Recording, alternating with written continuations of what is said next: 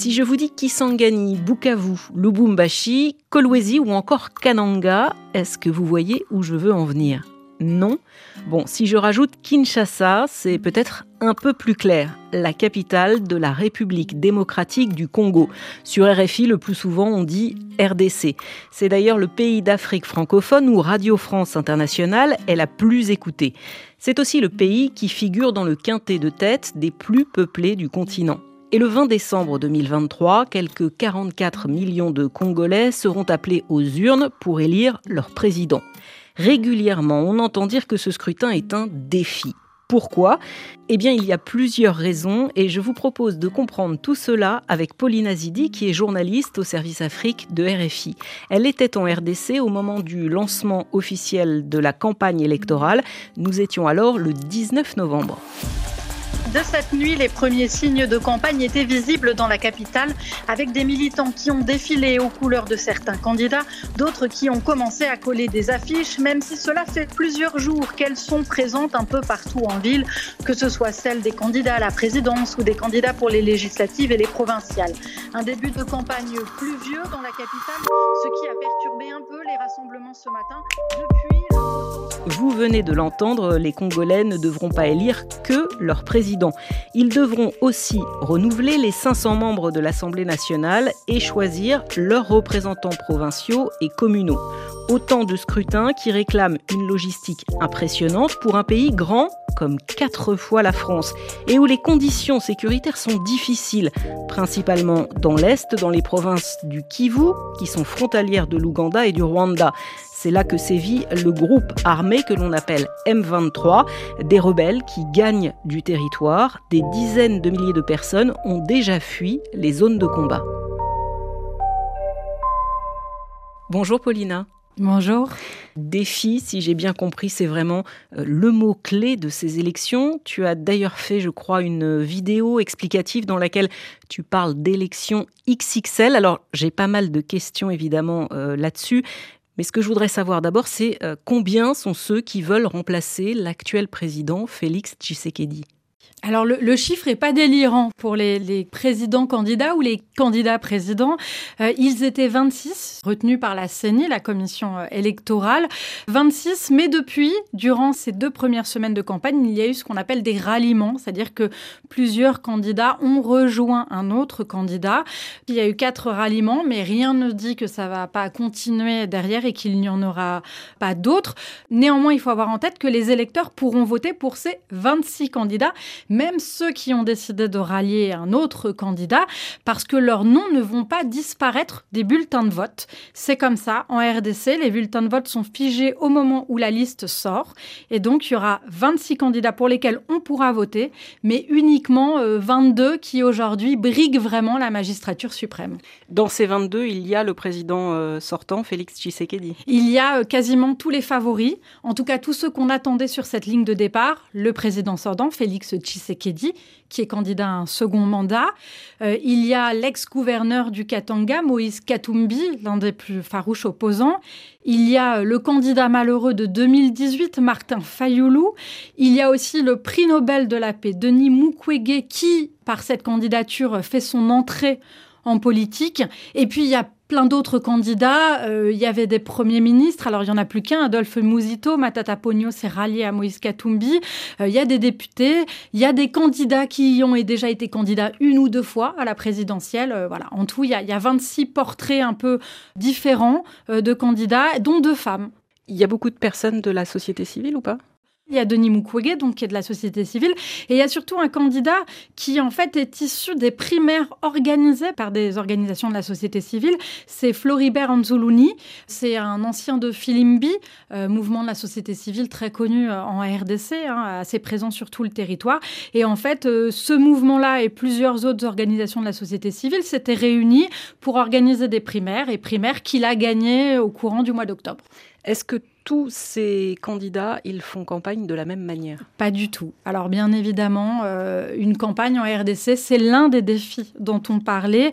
Le pays est immense, près de 100 millions de personnes, mais il n'y a pas de recensement euh, très fiable pour le moment, dans 26 provinces. Et les candidats, euh, en tout cas, ont l'ambition de faire ces 26 provinces, mais ils ne sont pas tous en campagne.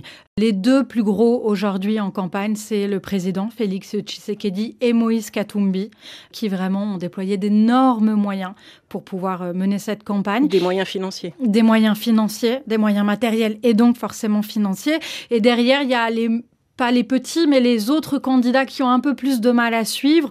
On a vu Martin Fayoulou qui quand même arrive un peu à sillonner le pays, Floribert Anzoulouni porté par la société civile qui arrive lui aussi un peu à sillonner le pays, un autre candidat euh, Constant Moutamba qui lui plusieurs fois à expliquer ses problématiques en termes d'avion, en termes de déplacement, parce que pour faire campagne de manière euh, le plus rationnelle possible pour un candidat, il faut avoir son propre avion. Et je vous laisse imaginer euh, le coût pour un candidat d'avoir un ou plusieurs avions. Et donc c'est comme ça que finalement, il n'y a que les très gros candidats qui arrivent à, faire une campagne dans toutes les provinces et selon euh, le timing qu'ils avaient prévu à l'avance. Ça, c'est pour la présidentielle une vingtaine de candidats, ça fait beaucoup, mais finalement, on arrive quand même à, relativement à y voir clair. Là où c'est beaucoup plus difficile, c'est pour les législatives. Il y a plus de 25 000 candidats. Pour les provinciales, c'est encore pire, plus de 44 000. Je suis quand même allée chercher en France, à titre de comparaison, lors des dernières législatives, on avait 6 293 candidats. Euh, Paulina, les Congolais, ils font comment pour s'y retrouver?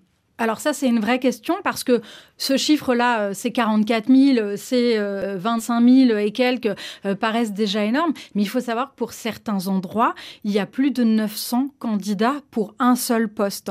C'est-à-dire que les Congolais vont avoir à choisir sur leur bulletin de vote entre plus de 900 noms.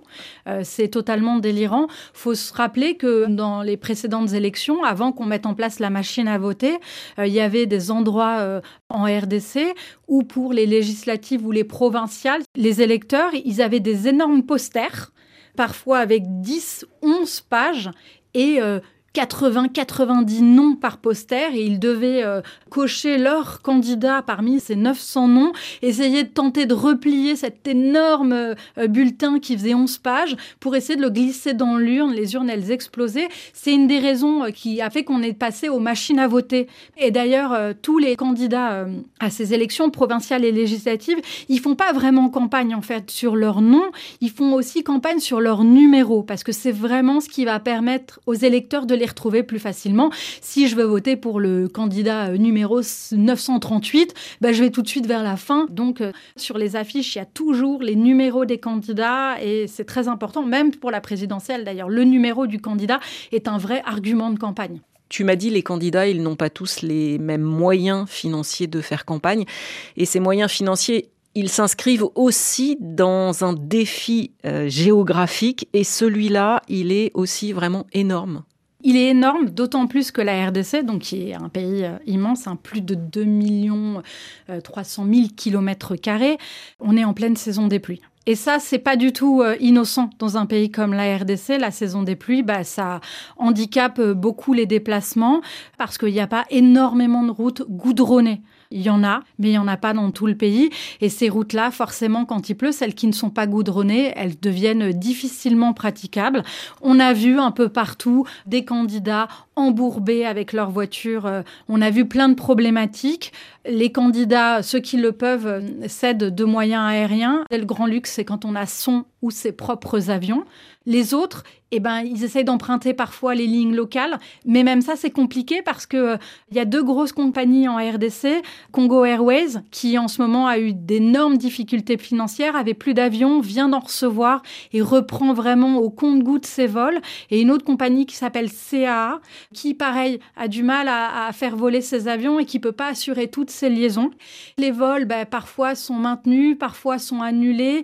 Il suffit qu'il y ait un peu trop de pluie sur la piste d'atterrissage et l'avion finalement va pas pouvoir atterrir. Et puis après, il y a d'autres problématiques euh, liées au pays. Il y, a un, candidat, par exemple, qui était euh, dans le centre du pays, il faisait campagne et il voulait rallier euh, Kinshasa. Son avion n'a pas pu attendre qu'il arrive à l'aéroport parce que les routes étaient pleines d'eau. Il a dû relier Kinshasa par le fleuve Congo. Au lieu de faire une heure et demie d'avion, euh, ça lui a pris 10 heures de bateau, euh, de canaux rapides, tout ça sous des trompes d'eau.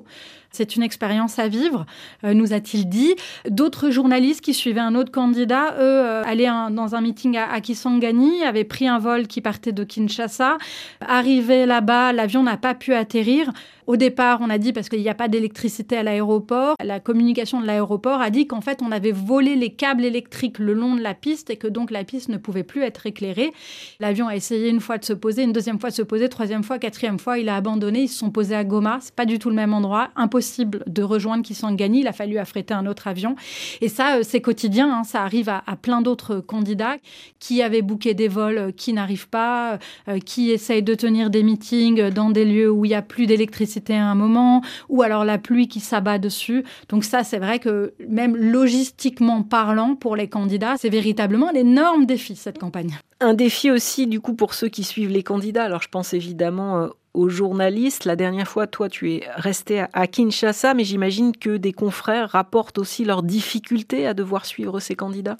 Exactement, euh, notamment ce candidat qui est rentré en bateau, il avait avec lui une équipe euh, d'une radio, euh, d'une télévision internationale qui ont dû vivre le même voyage que lui, avec le matériel sous des trompes d'eau dans leur barque, dans leur canot rapide, comme on appelle ça sur le fleuve Congo. Et puis il y a des endroits aussi où les journalistes peuvent pas aller, des zones qui sont interdites aujourd'hui aux journalistes internationaux. Il faut savoir que pour travailler sur place, les journalistes internationaux, on a des accréditations qui sont délivrées par le ministère de la communication.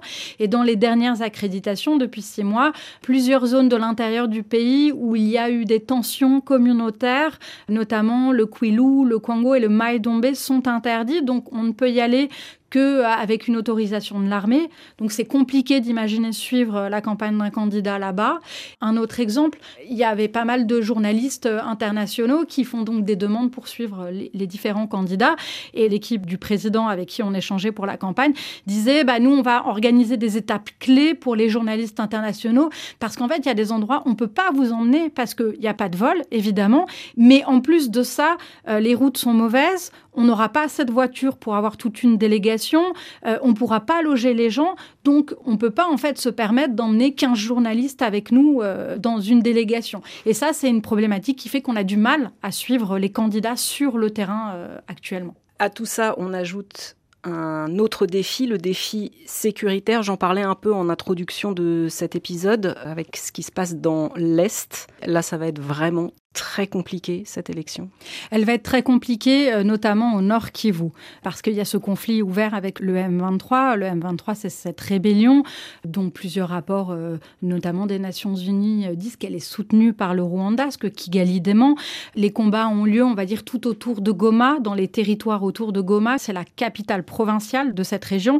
Et en fait, dans deux des territoires de cette région, on n'a même pas pu aller enrôler les électeurs, parce que soit il y avait des combats, soit ces électeurs était sous zone sous contrôle de rebelles, comme on le dit. Enrôler, ça veut dire faire un recensement des gens qui sont habilités à voter, inscrire, sur, les, listes électorales. Exactement, inscrire sur les listes électorales. Donc ces gens-là, ils sont pas inscrits sur les listes électorales. La CENI dit depuis le début que dès qu'elle le peut, elle le fera. Plusieurs fois, elle a failli déployer des missions parce que, au gré des lignes de front, il y avait des territoires qui se sont rendus accessibles et d'autres non. Finalement, elle n'a pas pu le faire. Le président euh, Félix Tshisekedi nous le disait à l'antenne il n'y a pas très longtemps euh, pour le Rutshuru, le Massissi, ils ne pourront pas voter pour ces élections. Ils pourront pas voter pour la présidentielle. Certes, oui, c'est toujours embêtant, c'est quand même un million de personnes, mais surtout, ils ne pourront pas voter pour leurs législatives et leurs provinciales. C'est-à-dire que ceux qui les représentent directement, ils vont pas pouvoir élire leurs leur représentants directs et personne d'autre ne va pouvoir les élire à leur place. C'est aussi ça la, différence avec une présidentielle. Et donc, en fait, tous ces électeurs-là, pour l'instant, on ne sait pas quand est-ce qu'ils pourront voter, quel vote ils vont pouvoir faire, euh, avec qui, comment ça va se passer euh, après. Est-ce qu'on va parvenir à, avoir un moment, une paix assez durable pour pouvoir enrôler, organiser une élection. C'est une véritable inconnue. Et tout ça, ça se déroule donc dans l'Est, dans cette territoire du Nord Kivu. Et après, il y a d'autres zones un peu plus localisées, notamment en Ituri. Là, c'est plus l'insécurité qui pose problème, c'est-à-dire que c'est un territoire qui est sous la menace de deux groupes. Un groupe qui est ADF, qui est un groupe plutôt étranger venu de, l'Ouganda et qui a fait euh, allégeance à l'État islamique, et un autre groupe euh, local qui s'appelle la Codeco. Et en fait, ces deux groupes, c'est vraiment des groupes euh, très violents dans la zone, et eux font des raids dans les villages, tuent les gens et font naître un climat de peur qui fait que bah, peut-être que les gens vont pas oser ce jour-là se rendre dans telle école ou dans tel endroit de vote pour euh, pouvoir euh, tout simplement voter. On a donc dit que c'était la CENI, la Commission électorale nationale indépendante, qui avait la charge d'organiser ces élections. Et tu as aussi parlé sur l'antenne de missions d'observation qui viennent de l'extérieur. De quoi on parle exactement? Oui, il y a ce qu'on appelle donc les missions locales, en fait les missions nationales, qui sont souvent des plateformes de la société civile qui se sont regroupées. Il y en a une assez connue qui s'appelle Senko ECC. En fait, c'est les églises catholiques et protestantes qui ont l'intention d'envoyer des observateurs euh, dans tous les centres de vote, pas les bureaux de vote, les centres de vote. Il y en a déjà euh, plus de 22 000 ou 23 000. Euh, il y a une autre mission d'observation qui s'appelle Regard citoyen, qui elle est soutenue par l'Union européenne et qui, pareil, a l'intention d'envoyer euh, plus de 20 000 observateurs sur le terrain. Et puis, il y a d'autres missions un peu plus petites, la CIMOCEL et tout ça. Et puis, il y a les missions internationales. Finalement, elles ne seront pas aussi importantes et nombreuses que ça. La plus grosse, c'était la mission de l'Union européenne qui avait prévu de, de déployer euh, une quarantaine d'observateurs de long terme, c'est-à-dire des observateurs qui restent plusieurs mois sur le terrain et qui observent vraiment l'ensemble du processus et une centaine d'observateurs de court terme pour le jour du vote. Et puis finalement, pour des raisons de, soucis logistiques, de matériel qu'ils n'ont pas pu faire rentrer dans le pays, et notamment euh, tout ce qui concerne la communication satellitaire, euh, l'Union européenne a renoncé à cette mission. Il n'y aura plus a priori que des experts électoraux à Kinshasa, donc huit personnes.